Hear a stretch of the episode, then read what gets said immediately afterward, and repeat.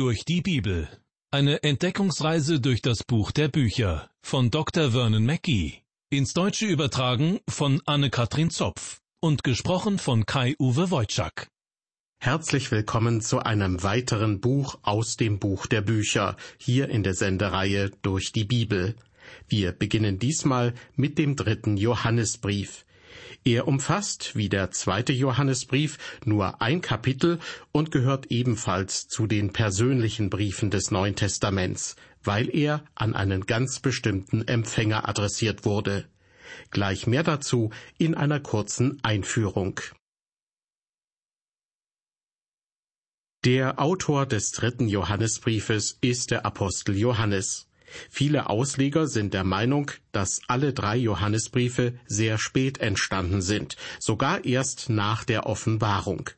Ich stimme dieser Einschätzung zu und vermute, dass es in den Jahren zwischen 90 und 100 nach Christus gewesen sein könnte.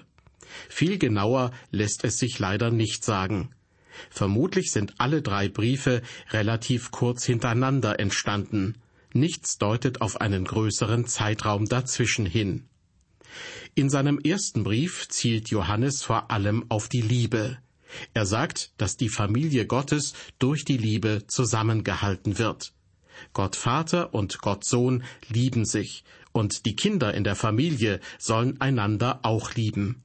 Johannes macht deutlich, wenn wir einander nicht lieben, sind wir nicht Gottes Kinder. In unseren leiblichen Familien ist das ganz normal. Wir lieben hoffentlich alle, die zu unserer Familie gehören, und das gilt besonders hinsichtlich der Kinder. Die Liebe ist also der Schwerpunkt im ersten Johannesbrief. Im zweiten Brief warnt Johannes seine Leser eindringlich, denn es gibt Irrlehrer und Verführer in der Welt. Manche kann man sogar als Antichristen bezeichnen. Und Johannes sagt, dass man als Kind Gottes diese nicht lieben sollte. Wir sollten uns zum Beispiel nicht so um sie kümmern, dass wir sie in unsere Häuser aufnehmen. Ja, als Kinder Gottes sollen wir genau darauf achten, wen wir einladen und unterstützen und uns fragen, ob sie wirklich das Wort Gottes verkündigen. Glauben diese Leute an die Gottheit Christi? Glauben sie also daran, dass Jesus Mensch gewordener Gott ist? Johannes schreibt am Anfang seines Evangeliums, und das Wort ward Fleisch und wohnte unter uns. Davor hatte er bereits geschrieben, dass dieses Wort Gott selbst ist. Also zeigt sich Gott in Jesus als Mensch. Oder anders ausgedrückt, Jesus ist Gott in der Gestalt eines Menschen. Wer das nicht glaubt, ist nicht gerettet. Denn wenn Jesus nur ein Mensch gewesen wäre, dann hätte er uns nicht retten können. Wenn Jesus nur ein Mensch gewesen wäre, gäbe es keinen Grund, Weihnachten und Ostern zu feiern. Wozu sollten wir uns denn jetzt noch an seine Geburt und seinen Tod oder eine vermeintliche Auferstehung erinnern, wenn er doch nur ein Mensch war? Das ist für Johannes der alles entscheidende Punkt, zu erkennen, dass Jesus Christus der Mensch gewordene Gott ist und dass wir gerettet sein können durch seinen Tod am Kreuz. Die Rettung durch den Tod Jesu haben wir aus zwei Gründen. Erstens, weil Jesus Gott ist und zweitens, weil Jesus wirklich körperlich starb und auferstand. Wer auch immer diese Wahrheiten leugnet, sollte von der christlichen Gemeinde nicht unterstützt werden. Johannes sagt sogar, dass man solche Leute nicht einmal grüßen soll. Er meint, dass man ihnen bei ihrem falschen Tun nicht helfen oder sie gar noch finanziell unterstützen soll. Denn wenn man sie unterstützt, macht man sich mit schuldig. Gott sieht das so, als hätten wir dann auch diese bösen Werke getan. Deshalb ist es wichtig, für ein Gotteskind genau darauf zu achten, wen es unterstützt. So viel noch einmal in Kürze zum zweiten Johannesbrief. Der dritte Brief hat gewisse Ähnlichkeiten mit dem zweiten. Es handelt sich ebenfalls um einen persönlichen Brief an einen bestimmten Empfänger, und es geht hier auch um Wahrheit. Und wieder wird die Wahrheit als alles entscheidend genannt. Wenn man sich entscheiden muss zwischen Wahrheit und Liebe, dann muss die Wahrheit siegen. Das bedeutet, dass wir Irrlehrer nicht lieben sollen. In der Wahrheit zu leben ist enorm wichtig, aber der dritte Johannesbrief ist auch wieder anders als der zweite.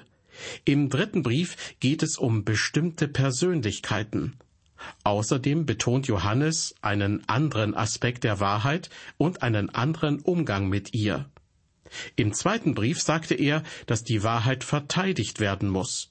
Im dritten Brief dagegen betont Johannes, dass die Wahrheit getan und gelebt werden muss. Jemand hat einmal gesagt, mein Leben in Gott, das ist die Erlösung. Mein Leben mit Gott, das ist Gemeinschaft. Mein Leben für Gott, das ist Dienst. Und in diesem Brief geht es um mein Leben für Gott. Deshalb geht es auch um das Leben und Arbeiten in der Wahrheit. Liebe kann nachlässig machen, sie kann in eine falsche Richtung gehen. Vor allen Dingen kann Liebe leicht missverstanden werden, wenn sie nicht innerhalb der Grenzen der Wahrheit gelebt wird. Der dritte Johannesbrief lässt sich nach den drei Persönlichkeiten, die darin vorkommen, leicht in drei Teile aufteilen. Erstens Gaius, geliebter Bruder und Ältester der Gemeinde. Um ihn geht es in den Versen eins bis acht. Gaius ist der Adressat des Briefes, und Johannes bittet ihn eindringlich, auch weiterhin die wahrhaftigen Lehrer des Wortes Gottes aufzunehmen. Zweitens Diotrephes, der, wie es heißt, unter ihnen der Erste sein will. Von ihm handeln die Verse neun bis elf. Johannes erklärt, wie böse Taten ein Ausdruck von falscher Lehre sind. Und drittens Demetrius. Er hat ein gutes Zeugnis von jedermann und von der Wahrheit selbst. Um ihn geht es in den Versen 12 bis 14. Johannes zeigt darin, dass ein gutes Leben Ausdruck der Wahrheit ist. Vor vielen Jahren hielt ich mal eine Predigt unter der Überschrift Namen, die Sie aus den gelben Seiten kennen.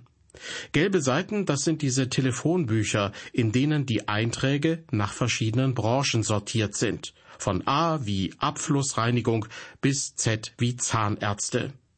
Lange Zeit war es wichtig, in den gelben Seiten mit einem Eintrag vertreten zu sein, um von möglichen Kunden und Patienten gefunden werden zu können. In meiner Predigt ging es um Personen, die im Neuen Testament durch ihre Tätigkeiten in Erscheinung getreten sind und die, wenn es zur Zeit des römischen Reiches bereits die gelben Seiten gegeben hätte, darin bestimmt einen Eintrag gehabt hätten. Diotrephes und Demetrius aus dem dritten Johannesbrief zum Beispiel. Auch Demas erwähnte ich in meiner Predigt, von dem Paulus im zweiten Timotheusbrief schreibt. Demas war einmal ein Mitarbeiter von Paulus gewesen, aber er war aus der Mitarbeit ausgestiegen, weil ihm das weltliche Leben besser gefiel. Und ich predigte über Gaius, den Empfänger des dritten Johannesbriefes. Sie alle geben uns Antworten auf ein paar sehr wichtige Fragen, nämlich wie lebten Christen im ersten Jahrhundert? Wie hielten sie durch in der Verfolgung am Ende des ersten Jahrhunderts? Mussten alle sterben? Führten sie alle ein vorbildliches Leben? Waren sie vorbildliche Christen? Und waren sie alle großartige Vorbilder im Glauben? Einige Millionen Menschen kamen in den ersten 300 Jahren zum christlichen Glauben. Was wurde aus den Neubekehrten? Im dritten Johannesbrief werden zwei herausragende Gottesmänner erwähnt, Gaius und Demetrius. Sie standen wirklich fest im Glauben. Und dann ist da einer, der nicht so fest im Glauben stand, Diotrephes. Er war überhaupt nicht standhaft, jedenfalls war er nicht standhaft, wenn es um die Verteidigung der Wahrheit ging. Beginnen wir nun mit Vers 1 des dritten Johannesbriefes. Johannes schreibt, der Älteste an Gaius, den Lieben, den ich lieb habe, in der Wahrheit. Wie im zweiten Brief auch schon, bezeichnet Johannes sich hier als der Älteste. Das kann sich auf sein Alter beziehen, er ist sozusagen ein Presbyter vom Alter her, Ältester oder Presbyter zu sein, ist aber natürlich auch ein Amt in der frühen christlichen Gemeinde. Und das hätte Johannes sicherlich für sich in Anspruch nehmen können. Mehr noch, er hätte sogar sagen können, ich bin ein Apostel. Aber das tut er nicht, denn Gaius, der Empfänger des Briefes, ist schließlich ein Freund. Und einem Freund gegenüber kehrt man nicht alle Autorität heraus, die man hat. Ich selbst tue das auch nicht. Einigen meiner Schulfreunde schreibe ich regelmäßig Briefe. Ich duze sie natürlich, und ich unterschreibe auch nur mit meinem Namen. Den Doktortitel erwähne ich nicht, meine Freunde würden mich auslachen. Ich unterschreibe nur mit meinem Namen, bei manchen Leuten auch mit meinem Spitznamen. Im Studium wurde ich einfach Mac genannt, Kurzform für McGee. Man kennt mich noch so, also unterschreibe ich auch so. Johannes schreibt hier auch an einen Freund, und heutzutage würde er vermutlich als persönliche Anrede einfach schreiben, mein lieber Gaius. Der Adressat ist jedenfalls ein Christ namens Gaius. Für Johannes ist er ein geliebter Bruder im Herrn. Johannes bezeichnet ihn viermal als geliebt, und zwar in den Versen 1, 2, 5 und 11. Johannes kennt Gaius als einen Bruder und er liebt ihn als Bruder. Offensichtlich ist Gaius Glied seiner Gemeinde vor Ort. An ihn ist dieser Brief gerichtet. Weiter schreibt Johannes von Gaius in Vers 1, den ich lieb habe in der Wahrheit. Damit will er wohl sagen, dass Gaius fest in der Wahrheit steht. Er vertritt die Lehre von der Gottheit Jesu. Gaius ist ein Mann, der die Wahrheit verteidigt. Und nicht nur das, er lebt und wirkt auch in der Wahrheit und für die Wahrheit. Und wer in der Wahrheit lebt, der handelt auch in der Liebe. Wenn man richtig handeln will, muss man zuerst richtig denken. Das gilt heute genauso wie damals. Unser Denken bestimmt unser Tun. Weiter geht es nun mit Vers 2. Mein Lieber, ich wünsche, dass es dir in allen Dingen gut gehe und du gesund seist, so wie es deiner Seele gut geht. Offensichtlich denkt Johannes oft an Gaius und steht ihm sehr nahe. Schließlich nennt er ihn schon wieder mein Lieber. Und weiter schreibt er, ich wünsche, dass es dir in allen Dingen gut gehe und du gesund seist. Das war damals ein üblicher Wunsch in einem persönlichen Brief. Trotzdem wird sich manch einer darüber wundern, dass Johannes hier seinem Freund Gaius offenbar auch materielles Wohlergehen wünscht. Fast scheint es so, als ob Gaius ein wohlhabender Mann war, dem Johannes weiterhin alles Gute wünscht, auch Gesundheit. In diesen persönlichen Wünschen zeigt sich jedenfalls das enge persönliche Verhältnis zwischen Johannes und Gaius. Und sicher wünscht Johannes seinem Freund nicht nur alles Gute, sondern betet auch für ihn. Ein weiterer Punkt. Johannes wünscht Gaius, dass er gesund sei, Zitat, so wie es deiner Seele gut geht. Es scheint, als sei Gaius seelisch und psychisch gesund gewesen. Vor allem aber war er geistlich gesund. Und Johannes wünscht ihm, dass das auch so bleibt und dass er geistlich wächst. Ich habe den Eindruck, dass es heutzutage unter den Christen nicht wenige gibt, die zwar körperlich gesund sind, aber geistlich krank. Es ist sicher gut für ein Gotteskind, körperlich und geistlich gesund zu sein. Gesund zu sein ist wunderbar, und oft schätzen wir das erst, wenn wir krank werden. Aber es ist vor allem wichtig, geistlich gesund zu sein. Was Gesundheit für den Körper ist, das ist die Heiligung für das geistliche Leben eines Christen. Wer geistlich gesund ist, lebt in der Heiligung. Das heißt, er wächst in der Gnade und der Erkenntnis von Jesus Christus. Zur Zeit von Johannes gab es viele Männer, die umherreisten, das Wort Gottes verkündigten und missionierten. Gaius nahm sie in sein Haus auf und beherbergte sie. Er hatte nicht nur ein weites Herz und wandelte in der Liebe, nein, er wandelte auch in der Wahrheit, denn er nahm diese Missionare genau unter die Lupe. Das können wir Vers 3 entnehmen. Johannes schreibt dort, denn ich habe mich sehr gefreut, als die Brüder kamen und Zeugnis gaben von deiner Wahrheit, wie du ja lebst in der Wahrheit.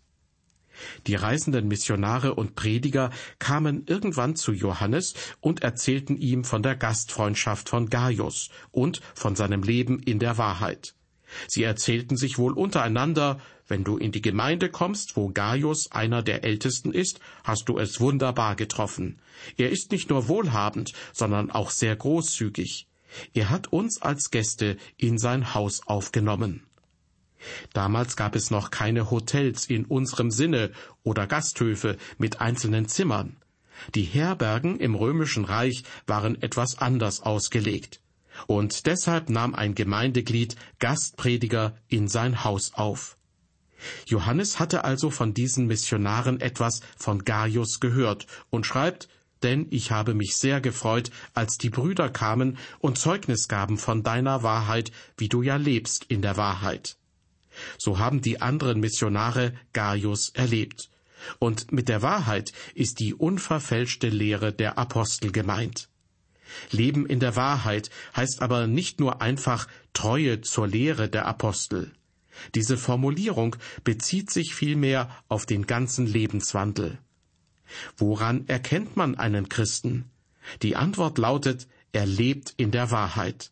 Die Wahrheit hat für ihn Priorität. Das höchste Lob, das man als Christ bekommen kann, ist, dass man in der Wahrheit und im Licht lebt.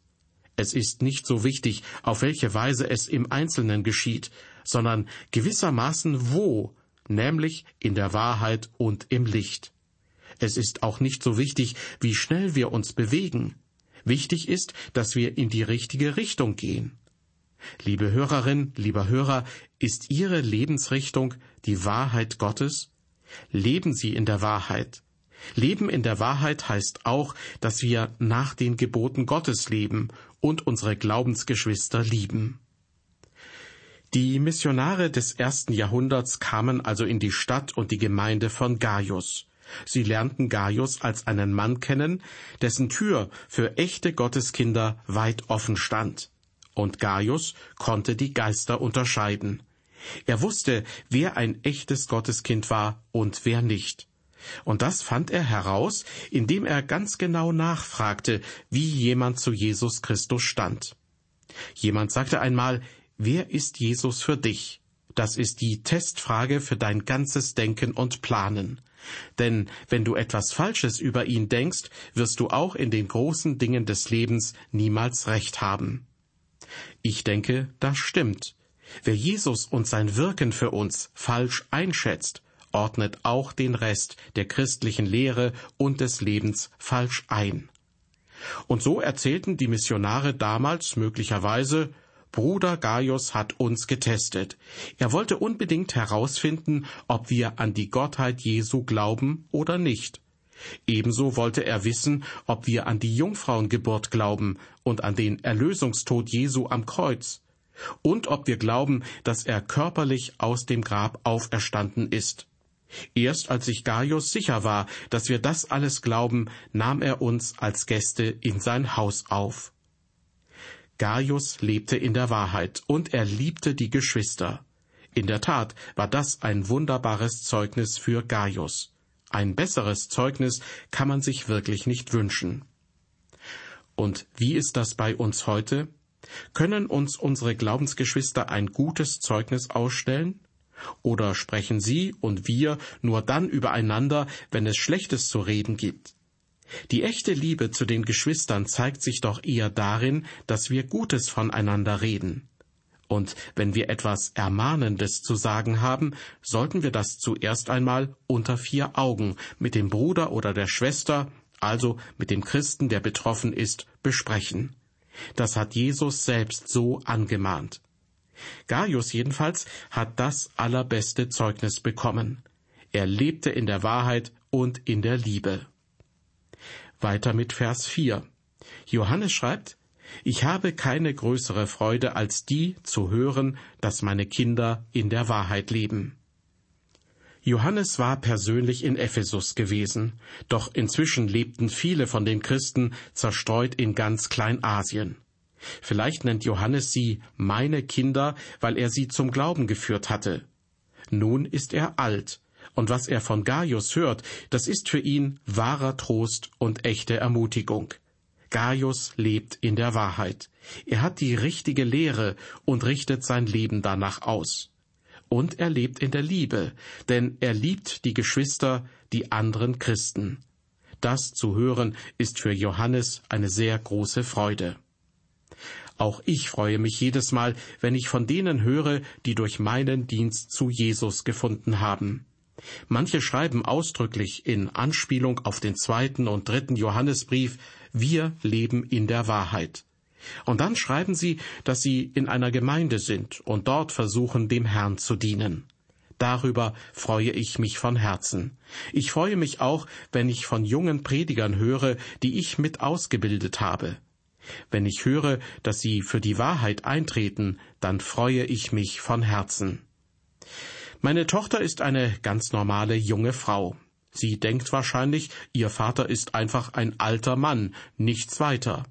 Vor kurzem jedoch hörte sie eine Predigt von einem jungen Mann, den ich einmal unterrichten durfte.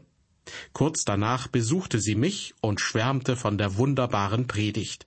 Sie erzählte mir, worum es in der Predigt ging. Offensichtlich dachte sie, ich hätte das alles noch nie gehört. Aber mir kam das sehr bekannt vor. Ich sagte aber nichts dazu, ich hörte einfach zu, während sie mir erzählte, wie wunderbar die Predigt war. Und dann sagte sie Papa, du kannst heute vielleicht nicht mehr so zu jungen Leuten reden, aber er kann das, und sie hören auf ihn. Seine Kirche ist voll von jungen Leuten. Ich konnte mir das Lächeln nicht verkneifen, aber ich wollte ihr nicht sagen, dass das im Prinzip meine Predigt war, denn ich war ja froh, dass er sie gehalten hatte. Vermutlich hat meine Tochter das meiste aus dieser Predigt früher auch schon bei mir gehört. Doch das bedeutete ihr nicht so viel, denn in ihren Augen ist ihr Vater ja nur ein alter Mann. Der junge Prediger dagegen hat jede Menge moderner Begriffe verwendet, die in meinem Wortschatz nicht enthalten sind. So schaffte er es, vor allem junge Leute anzusprechen. Und darüber kann ich mich einfach nur freuen. So ähnlich muss das auch bei Johannes damals gewesen sein. Johannes sagt, ich habe keine größere Freude als die zu hören, dass meine Kinder in der Wahrheit leben. Ja, so etwas zu hören ist einfach wunderbar. Man kann gar nicht anders, als sich darüber zu freuen. Und das besonders, wenn die eigenen Kräfte am Schwinden sind und das eigene Leben auf der Erde allmählich zu Ende geht. So ist es auch bei mir. Und vielleicht, liebe Hörer, haben Sie ja auch von mir etwas gelernt.